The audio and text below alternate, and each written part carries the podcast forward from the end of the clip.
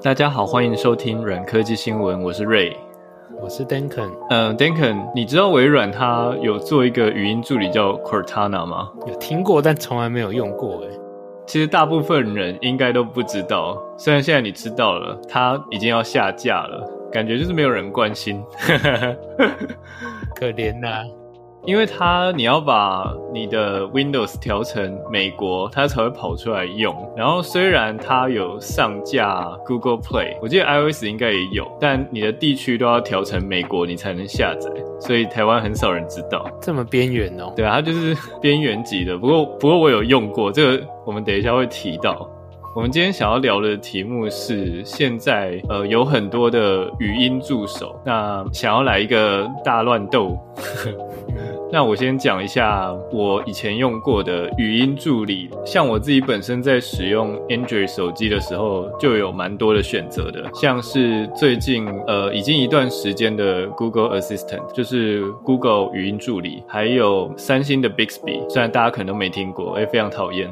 Android 手机上其实也可以安装 Alexa，只是我猜大部分的人并不会去安装。只有 HTC 之前有跟 Amazon 合作过，它的手机里面就有三个语音助理，一个是 HTC 自己的，一个是 Google Assistant，一个是 Alexa。三个也太夸张了吧？对，你可以选择你要用哪一个啊？对啊，反正你有选择权嘛。好，那那我来介绍一下。先说刚刚要被淘汰掉的那个 Cortana，因为因为我的耳机是微软的耳机，所以对它就是那件 Cortana。不过 Cortana 我大部分，等一下，你买了微软的耳机？哦，我买一段时间了。所以它是像 Google 的 Pixel Buds 或是 Apple 的 AirPods 直接内建语音助理吗？它是内建的啊。那所以 Cortana 下架的话，你的耳机就要停止支援语音助理了。呃，没有，它其实你可以把它关闭，它会用你配对的装置的语音助理作为代替。哦，所以它可以接到别的语音助理。对，我觉得他自己也可能认亏吧。反正你可以预设就把它关闭，它是有一个 toggle，你可以把它关掉的。所以感觉就是现在 Cortana 这个助理要离职的，你要换一个新的助理喽。我觉得 Cortana 它在台湾可能九成以上，你只能问他天气吧。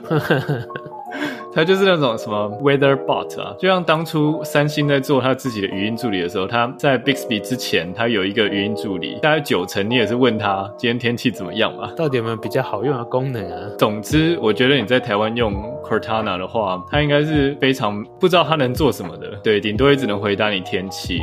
你中间看要不要插一下 Bixby 的介绍？因为你中间都有穿插三星的 Bixby，但你都没有讲它哦。Bixby 的由来，当初 Siri 这间公司被 Apple 买下来之后，他们其实还在继续做语音助理。但他们以前这一个这个语音助理的名字其实叫做 Viv V I V。我之前有看过一些，其其实很久以前啦，看一些媒体是说，它其实是算是媲美 Siri 的一个语音助理。后来才被三星买下来。三星他们本来自己有做一个自己的语音助理，就叫做三星语音助理，但是其实非常的废，所以很少人用。如果你有买 S 二还是 S 三那个年代，它的那个三星的语音助理基本上就是一个 Siri clone，而且还是一个智障版的 Siri。那后来买了 Bixby 之后，它就开始渗透在各种。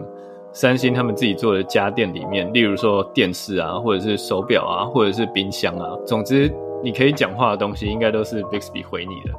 像像我现在讲话，我的手机现在就一直跳出来，想要跟我对话这样。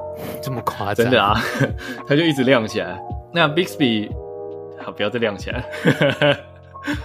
Bixby 比较厉害的地方是，当初 Google Assistant 还没有办法做到像 Siri Shortcut 之类的东西的时候，它就已经可以做到了。但是它是用一个比较暴力的方式，是你在设定界面的时候，你要像在做 UI test 的时候，一步一步的做给他看。例如说，你想要把黑色模式打开，你可能就要把设定打开，进去显示，进去黑暗模式，然后你去按那个 toggle，它会帮你把这些动作预录起来，变成一个动作。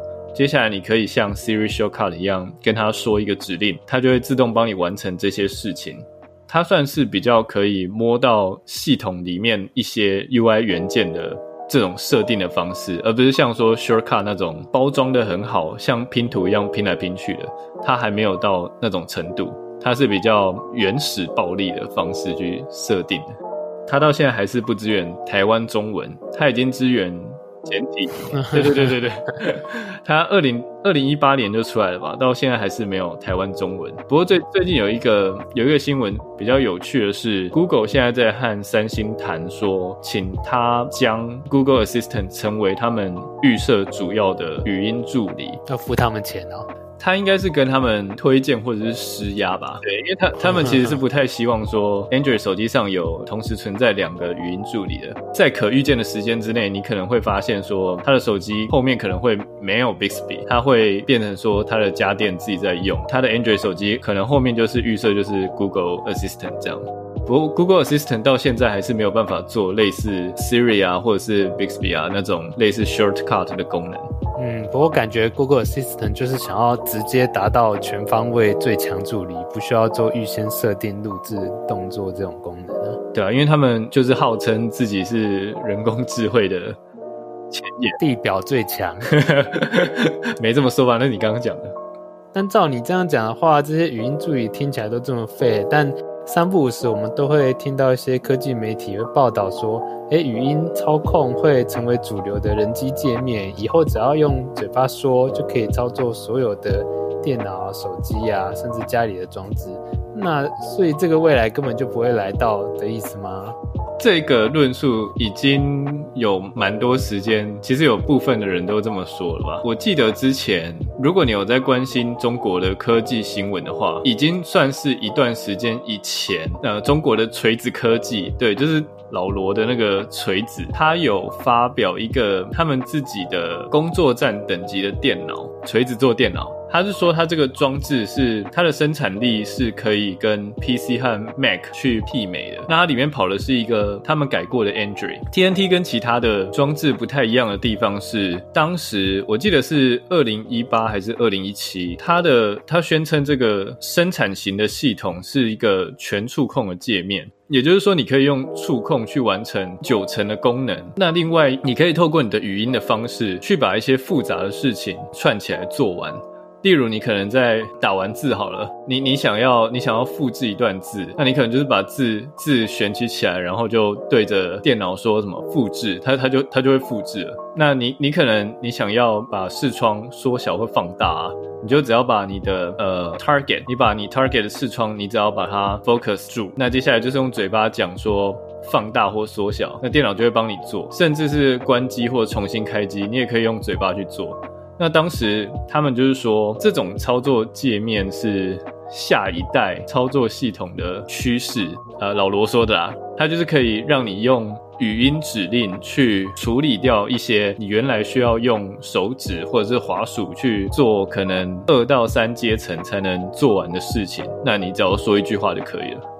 不过我最近几年所看过最接近这种水准的，好像是去年 Google I/O 所发表的 Google Assistant，它在中间就讲说，因为他们的技术先进的关系，其实就是把一部分的辨识 model 放在手机上，所以导致他们的 Google Assistant 的反应速度可以超快。所以我还记得那 I/O 上面展示了他一系列噼啪讲了一大堆指令，然后手机界面就 Android 手机界面就很快速的跳画面、操作、录音、拍照等等的感觉，就很接近你说的这个状况啦。我自己是觉得老罗这个这个东西比较像是 Siri Shortcut，欸，怎么说？因为 Siri Shortcut 就我自己的使用经验来看，它是把一连串的指令，你你可以透过某一个 GUI 去设定一些指令，接下来你可以跟 Siri 设定好说，你讲某一些话或某一些呃，反正就是对他说某一个指令，他就会帮你把一连串的动作啪啪啪全部做完。我觉得这个比较接近老罗提出来的说，你可以只用一句话去解决之前要用滑鼠或者是用手指，可能要两三阶层才能帮你做完的事情。但像我这种平常已经不太用语音助理的人，然后像 Siri Shortcut 这种，你还要自己录一段语音去针对特定的动作录声音，我都觉得更麻烦了。那这种东西真的会好用吗？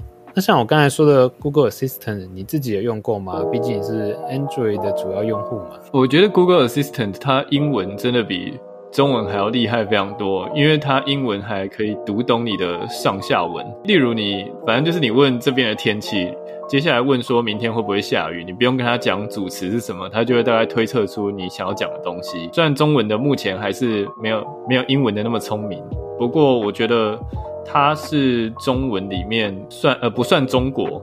它是中文应该是最厉害的语音助理了，但还是比起英文逊很多嘛。对，没错。所以这也是可能为什么我们一般人，尤其在中文世界里面，都不太爱用语音助理的原因喽。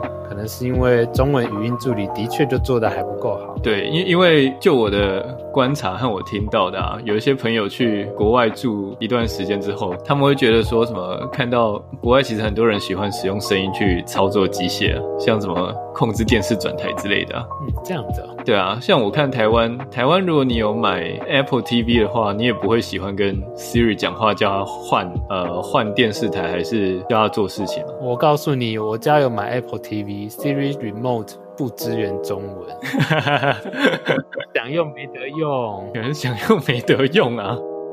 那为什么大家都已经这么努力了，语音还是没有成为我们的主要互动界面？我也觉得这问题很奇怪，就是努力了这么久，当然在某些领域还是有长进的啦。像翻译，我一直觉得翻译是这十年来长进非常多，不管是可以离线翻译，或者是翻译精准度，都比以前好很多了。问题就只在于说，作为语音助理的话，我们对它的要求、期待通常很高。为什么很高？因为一般人都可以想象，你如果有一个真人助理的话，那当然就是你交办他做什么事情，他就会做。所以他当然要听得懂，而且要能够帮你正确的做。这个东西设下的 high bar 使得语音助理很难达到人们心中的那个要求，以至于啊，我们现在就会看到 Siri Shortcut 这种。要预录指令的方式，那感觉就更麻烦了嘛。所以只有在特定的状况之下，大家才会爱用。当然，还有我们刚才说的中文辨识比较不高，也可能是原因之一啦。我自己是觉得，国外有一段时间在讲未来的发展是 ambient computing，就是一种我们人不太需要操作界面，它会自动依照你的喜好、依照你的兴趣，或是讲几句话，就帮你调整到最佳界面这种。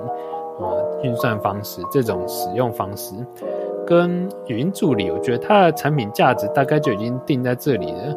因为随着隐私权抬头，你不可能再让这些系统、这些软体对你了解太多太深。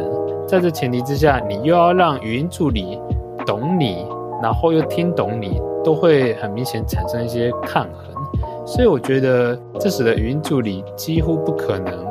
成为下一代的人机界面，因为已经有很多冲突在发生了。而且你想，我们做手机 App 都知道，触控界面就是你在画面上刻一些按钮，你只要按了就做某些事情，这是可以百分之百控制的。可是语音呢？语音你还要先会辨识，你要先辨识正确。辨识正确之后，你还要解读它语义，语义出来再去做对应的事情。这每一步其实都蛮难的，所以我觉得这个难度在可预见的几年内好像都还不确定能达到什么水准。这也是我觉得语音助理没有办法成为主动，没有办法成为主要互动界面的原因。欢迎订阅我们的 Podcast，追踪我们节目的 Twitter，资讯都会放在简介里。今天的 podcast 就到这里，希望你会喜欢，祝你有一个美好的一天。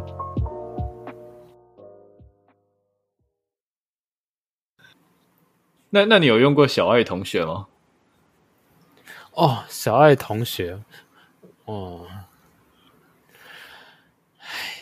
我有去过，有人用小爱同学的房间里，我一看到他就把他插头给拔了，然后丢进厨房里。这么恐怖！